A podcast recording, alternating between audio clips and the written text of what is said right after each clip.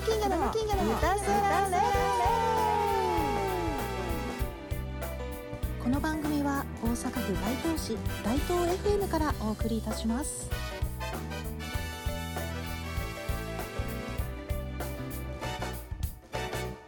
皆さんお久しぶりです。こんにちは。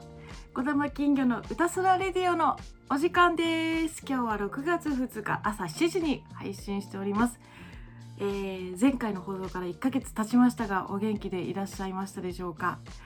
私はそうですねライブなどを積み重ねておりまして、えー、また気持ちも変わったと思ったらなんか顔の表情も変わってきたなという感じです。もう新曲のネタがいっぱいありすぎて歌詞もいっぱい曲もいっぱいもうライブもしたいですけれども曲作りもすごいしたいですね。そんな時間が欲しいと思いつつも、えー、メインとなるまあね3月3日のレコ発を終えたというのもあってもっともっとライブもまあ入れていきたいんですけれどもまあ発売したこの CD も、まあ、ライブをしなければ売れないということなのであの 3月3日発売したんですけれどもね。だんだん売れ行きが落ちていますのであのライブ活動も頻繁にして CD をじゃんじゃん売っていきたいなとも思っております。心の葛藤が、えー、言葉に出てしまいましたがはい今月もよろしくお願いします。えっとですね、えー、早速あのリスナーの方からあのおお問い合わせというか質問をいただいたということで、番組の方から メッセージを送ってきていただきましたので読み上げますね。えー、小玉金魚さんこんにちは。こんにちは。4月から始まった小玉金魚の歌空レディを毎回楽しませていただいております。ありがとうございます。嬉しい。小玉金魚さんに質問があります。何ですか？金魚の散歩道で今後訪問されるまたはされたい予定の場所はありますか？あーなるほど。ラジオネーム河内のおっさん。自分でおっさんって言うんですね。河内のおっさんおっさんさんありがとうございます。そうですね。あの訪問したい場所はめちゃめちゃありますよ。うん。なんかねすごいある。ただねなんかこれやったら面白いなって思うのがあの金魚の散歩道で今日の散歩道のゲストはみたいな、あのー、形にしてじゃあ長野に住んでる私の友達何々ちゃんっていうところでこう中継みたいな感じで呼びかけて、えー、今日の金魚の散歩道ゲストは何々です。今日は長野県何々市のここを案内します。みたいな感じとかさ。それだったらさ、あのー、海外に住んでる私の友達にもさこの話をまあ案件をね投げて投げて投げてって言ってやらへんだけど あの、あのその各地のねあの私の自慢の地元です住んでるところですっていう感じでねあの、映像を流すのも面白いかなと思うんですよね。うん、であとはあの、生放送でやりたいですね散歩道もしくは歌空レディオ自体をもう生放送でやりたいなと思ってます。だんだん番組を重ねることにつれてあの言葉の詰まりがなくなってきたので 近い将来あの生放送であのどもりもなく放送できたらなと思ってます。ということで、えー、この後 CM が挟むんですけれども今日の散歩道金魚の散歩道はえ、ー、とどこだっけ？あ代々木公園です。最近渋谷と代々木公園に久しぶりに行きまして、えー、その渋谷のカフェと代々木公園に行ったっていう模様をね映像で収録してきましたのでどうぞお楽しみください。では一旦 CM です。今ある窓に取り付ける。壁を壊さず今ある窓を取り替える。窓や玄関を簡単リフォーム。その町の気候風土や文化そして何よりも地元の人を知っている私たちがお客様の窓の悩みを解決します。YKKAP 窓ショップ伏見桃山店。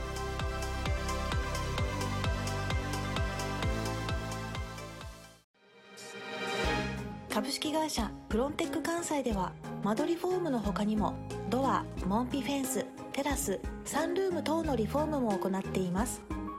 施工実績も多く今までのノウハウと確かな技術力でお客様に最適な快適生活のご提案をいたします。お家のお困りごとはぜひお気軽にご相談ください。お家の居心地のいいお部屋作りのお手伝い。株式会社フロンテック関西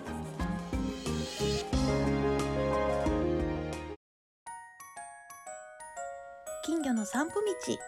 今月は渋谷と代々木公園です。久しぶりの渋谷。雰囲気は大まかには変わってないんだけれどもやっぱりいろいろなお店が新しくできたりなくなってたりしてましたね。この日は渋谷スカイといって229メートル上から、えー見下ろす展望台に行こうと思ったんですけれども当日券がなく水族館っぽいところに来て ちょっとまったりしてました。あー綺麗綺麗。イルカがいっぱいいる。とっても癒されましたよ。皆さんはカフェに行くとしたらどこに行きますか？続いてきたのは代々木公園ですえー代々木公園でまったりしてる中視聴者さんからの質問に答えていこうと思います。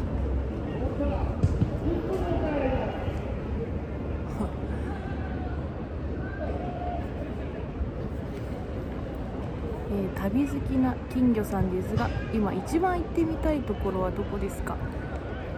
旅好きね旅好き確かに旅好きかも。旅好きだからライブと掛け合わせてるのもあるかもだけど。そうだな。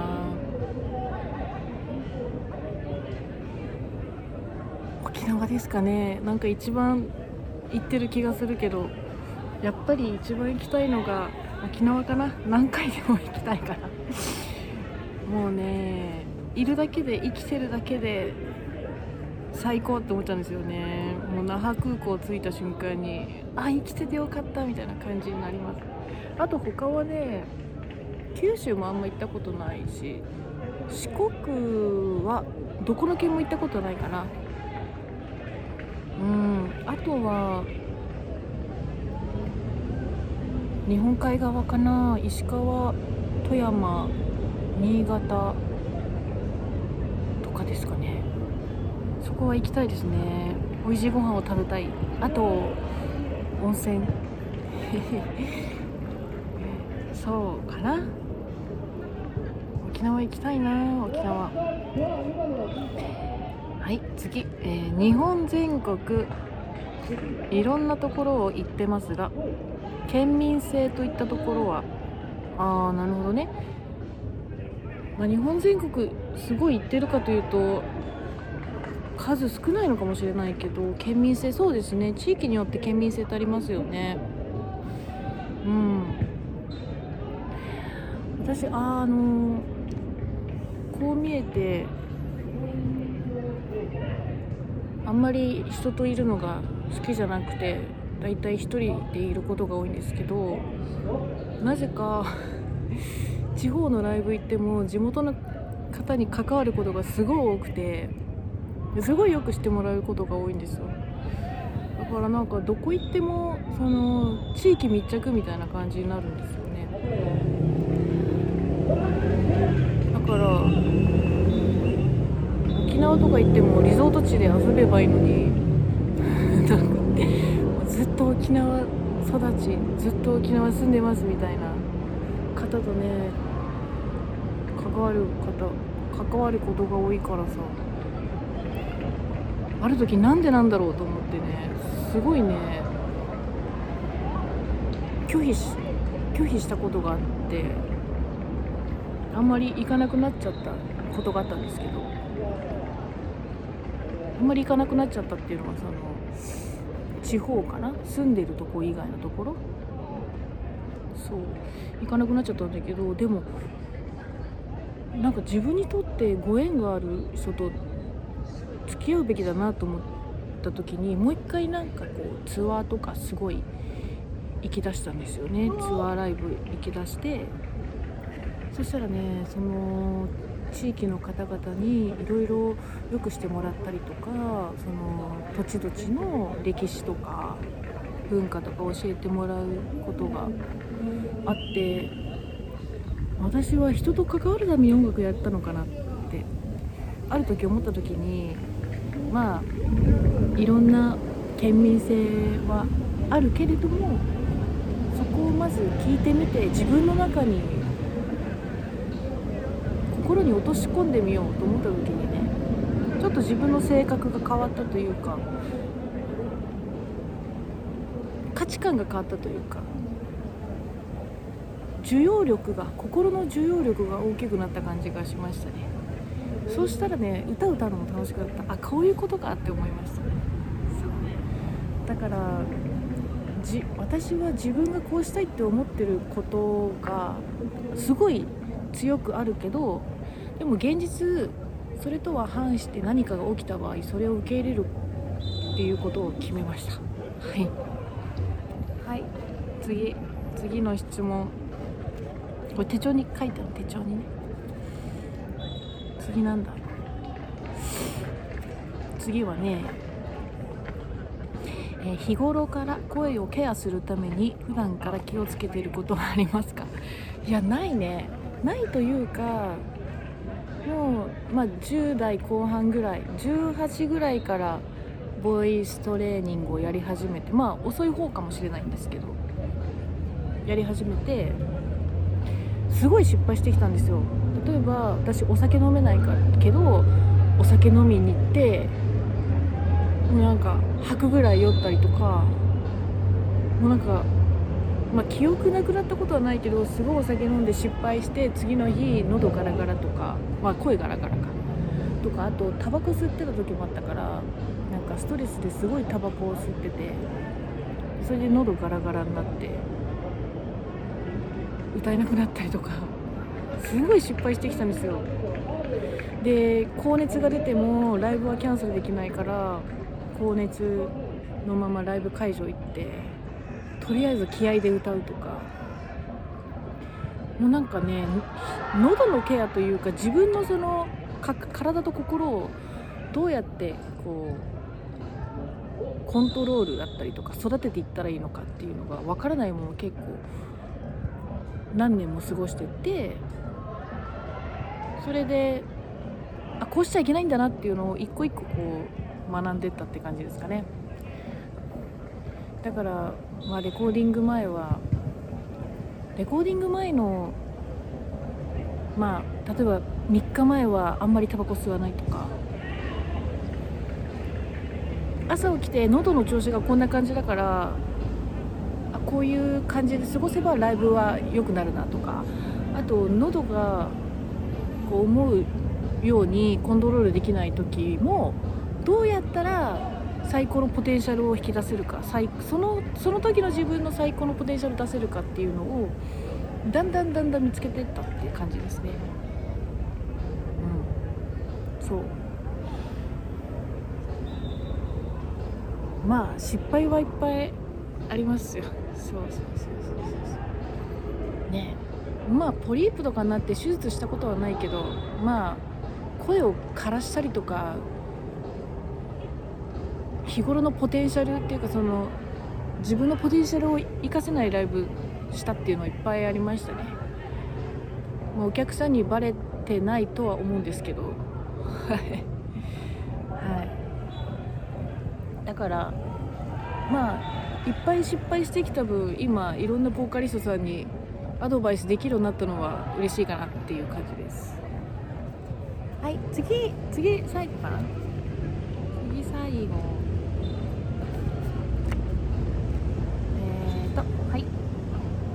レコーディングでの面白いエピソードを教えてください。面白いエピソードか？面白いエピソード。どうなんだろう。あ初めてレコーディングしたのが20 1歳か2歳ぐらいの時でその時ね総武線 JR の総武線沿いだったんですよね。多分お茶の水駅が最寄り駅だったんですよ。お茶の水のレコーディングスタジオだったと思うんですけどそこで初めてのレコーディングの時えっとね昔かぼちゃパンツってバンドやっててそれでそのファーストミニアルバムですよ。5曲。あ4曲か。4曲入りのミニアルバムのレコーディングの時にもうね初めてのレコーディングでしょ？多分ねおそらく多く多くのボーカリストさんは緊張しながらも気合で臨むみたいな感じでやってたと思うんですけど私もね怖すぎてね なんかね 幼稚園の子が家に帰りたくないってだだこねるような感じでなんかレコーディングしたくない怖いよ歌いるするの怖いよみたいななんかそんななんかビービー泣いてた覚えがある。あの本当これは大げさじゃなくて当時のメンバーに聞いたらわかると思う。当時のドラムだったからドラムのメンバーに「歌いたくないよ」とかでビービー泣いてそれでその時その時だったからなんかお世話になってた方に電話して「ないないさん私レコーディングが怖くて歌いたくないです」ってギャンギャンギャンギャン泣いてた。でなんかその時電話では「おう大丈夫だよ頑張れよ」って言ってくれたんだけど陰では「あいつ弱えなメンタル弱えな」とかなんか言ってたらしい。今今今はねまあ泣かないけど。あー面白いね。なんか本当に「お母さん行かないで」みたいな感じで「ああ歌いたくない」みたいな感じで本当冗談抜きで。赤ちゃんのように泣いてましたね。はい。じゃあ帰ります。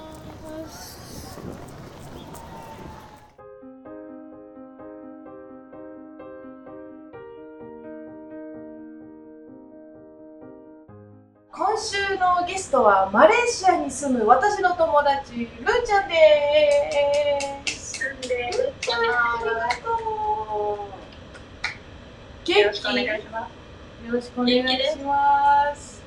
すごい久しぶりだよね。はい。ね。もう数年お会いしてないですね。ね。え。数年って何どれぐらいなのかって分かんないぐらいだよねそうですね。うん7年くらい経ったんじゃないですかね、少なくとも。もそうかもそう少し説明しますと私がもう何年前か覚えてないけれども国立にあるカフェでバイトをしてて一緒の職場だったというそうそこで、そう、はい。もう頭が頭が良くてすごいすごいなと心の中で思ってた。一橋大学卒業のるんちゃん。す。すごい。そう卒業ね。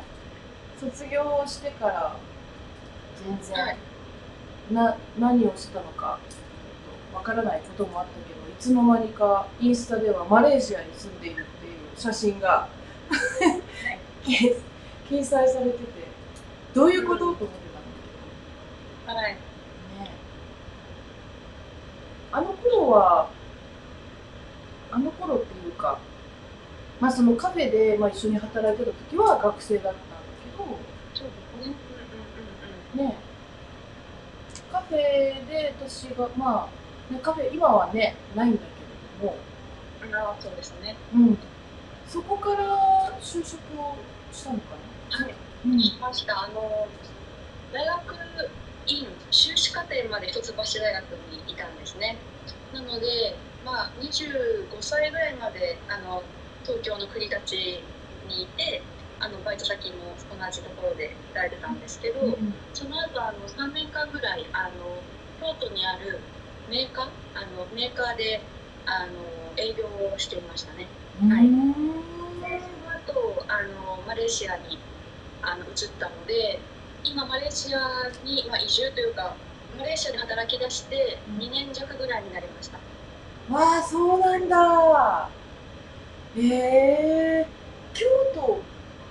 な京都って合いそうだねるいちゃん。そう。いや私京都すごい好きだったんですね。あのちょっとあの私の出身は栃木県栃木市なので本当に関東の人なんですけどでしかもまあ学生もずっと東京だったんですけど、あの就職して初めてその関西で暮らしたんですねでなんかそれがすごくハマってしまってあのマレーシアも今好きでこっち来てるんですけど、あのここにマレーシアに来てからもその関西の暮らしというか京都での暮らしはすごく思い出すんですね。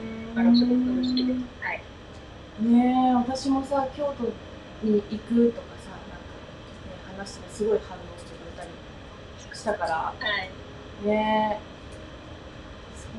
それからマレーシアに行くきっかけになったっていうのは何だったはい、えっとですね、まあ、私のマレーシアとのご縁はその学生の時にあのマレーシアを研究対象として選んだんですね。あのまあ、人類学っていうまあ学問があってあの文化とか宗教とかそういったまあ分野の研究をするんですけど、うんここでそのマレーシアを選びました。そのマレーシアってあんまりご存知ない方も多いかもしれないんですけどあの多民族多言語多宗教国家って言われてて、その情報だけに惹かれてあの行ってみたんですね留学で1年間マレーシアに行ってでそこでマレー語あマレーシアのあの国語のマレー語を学んででそれですごい好きになってしまったというのがきっかけです。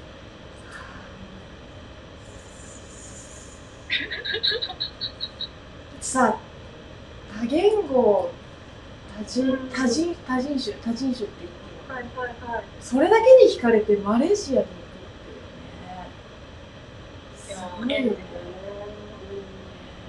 実際行ってみて楽しかった？はい、あのですね、まあ、マレーシアそのものとしてすごくこう親日的な国なんですね。うんだからまあ日本人だっていうだけで、まあ、かなりこう優しくしてもらえることが多いと思うんですけど、なので、はい、すごくなんだろう、いい思いしかしてないと思いますね。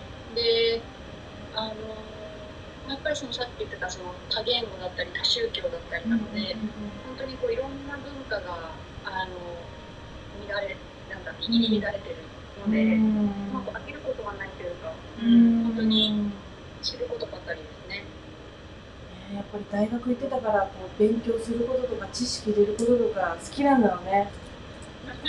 そうですね新しい発見があるとやっぱりいまだ未だにこう、うん、面白いと思いますね。んそうなんだ。実際その日本が親日っていうのはなんでなんだろう？あーそうですね。多分本当にこれまでのもともとあの、まあ、これもあんまり日本では知られてないかもしれないんですけど、あの第二次世界大戦の時は日本がマレーシアを見学してるんですね。だからこう歴史的にはやっぱり、まあ、今でもお年寄りとかの中には、日本軍が行ったことを覚えてらっしゃる方がいるので、そういうあの気持ちもあるんですけど、まあ、その後のその戦後のマレーシアが結構日本をこう真似して発展しようっていうような今日本のことをこう見習ってくれたような政策がありましてなのでまあそういった政策もあって、まあ、日本に対してはちょっとこう憧れというかなんかすごい国だっていうような印象ができたんだろうなと思います。ありがたい話だと思います。ありがたいね。それはね。本当に、うん。へえそうなんです。よ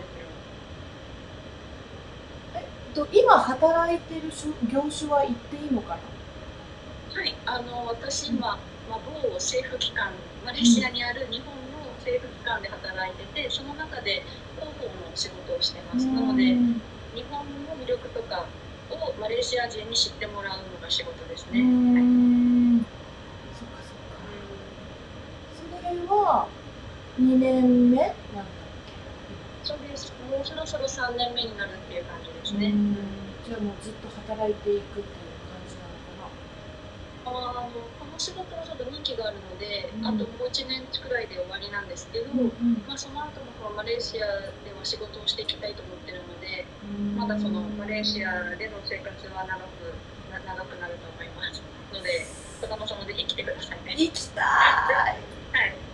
いや好きだと思いますよ児玉さんはマレーシア。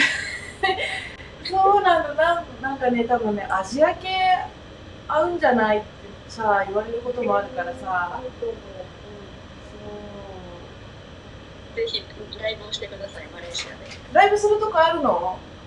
ありますね。あるありますあります。お待ちしてます。はい。そうなんだ。行きたい。うん。もうすべてアテンドしますので。やった やったじゃあ3年の任期が終わったら日本に戻ってくるえっとですね、うん。まあ実はそのこっちで結婚等を考えておましてマレーシア人とのそうそうそうそうなんですよ。だからあのまあ日本には任期があったら帰るんですけど、うん。またマレーシアにはまた戻るというか仕事をしたいなと思ってます。そうなんだね。もう仕事もすぐ見つかりそうだよねだといいなと思いますね。ちょっと縁なので。はい、えじゃあマレー語？マレー語っていうのも話せるはいマレー語はそうですね。あの日常会話レベルだったら、まあ、普通普通にというか円滑に話せる。話せますえー、なんか聞いてみたいな。ああ、ぜひぜひぜひ、なんだろう。何話すの？えっとえじゃあさ手始めにはい「こんにちは」ってなんていう黙ってたんです。のもう一個え何何もう一回言って黙ってた。スラモッペタ黙ってた。ンそうらしいです。はい。スラモッペタンあなんかカタカナってこう表記しやすい感じあ、あ本当におっしゃる通りなので、日本人発音しやすいと思います。難しくないです。なのへえありがとうは？えっと、テリマカシーって言うんですけど、うん。テリマカシーと、エルマカシテリマカシー、意味が、ああの、愛を受け取るって意味なんですね。あの、直訳すると。だから結構おしゃれでいいです素よね。敵。そうなんだ。はいへえすごい。ってこれ覚えられそうすぐそうそう。あの、あまり難しくないって言われてる言語なんですよ。一般的に。えー、いいねえー、行ってみたいマレーシアちょっと調べてみるはい。お待ちしてます。そっかじゃあ、ね、これからマレーシアで結婚の予定があってやばいねちょっと嬉しいないやね